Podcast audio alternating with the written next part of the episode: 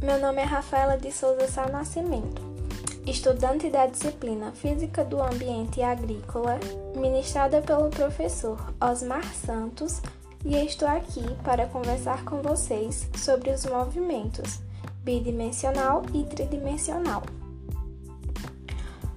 Movimento bidimensional. Bom, o movimento bidimensional, ele tem duas dimensões e pode ser descrito por um sistema de coordenadas em um plano cartesiano por um par x e y, em que cada ponto deste plano pertencerá a um único par x e y.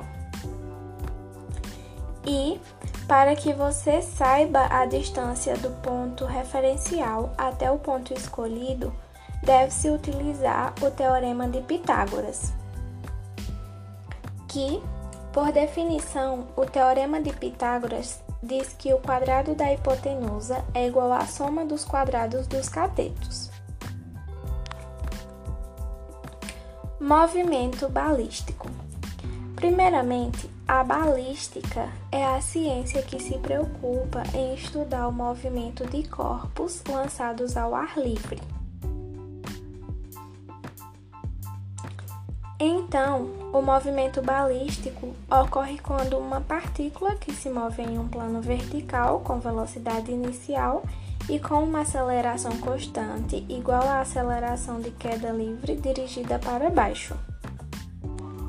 Normalmente, este movimento é realizado por bolas.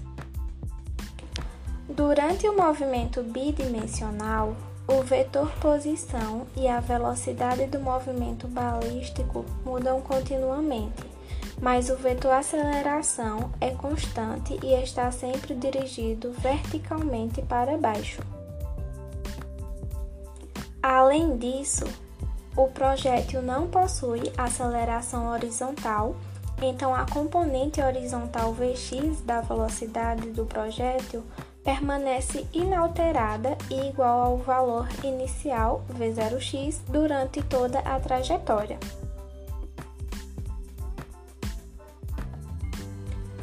Movimento tridimensional. O movimento tridimensional é quando tem três dimensões. Por exemplo, quando tem o comprimento, a largura e a profundidade. Movimento circular uniforme.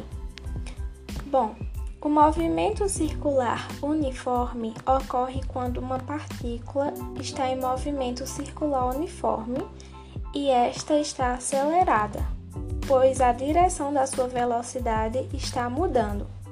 Porém, a sua velocidade escalar é constante.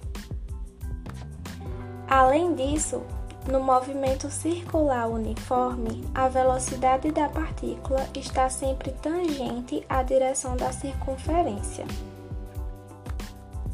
Neste movimento também tem a aceleração centrípeta, que é a grandeza que aponta para o centro da curvatura da trajetória, sendo perpendicular à velocidade. Bom, Durante esta aceleração com velocidade escalar constante, a partícula ela percorre a circunferência completa. Esta circunferência completa tem uma distância igual a 2 π raio em um intervalo de tempo dado por o parâmetro t, sendo chamado de período de revolução ou simplesmente período. No caso mais geral, o período é o tempo que uma partícula leva para completar uma volta em uma trajetória fechada. Com isso, finalizamos o segundo podcast para a disciplina Física do Ambiente Agrícola com o assunto movimento 2D e 3D e muito obrigada pela atenção.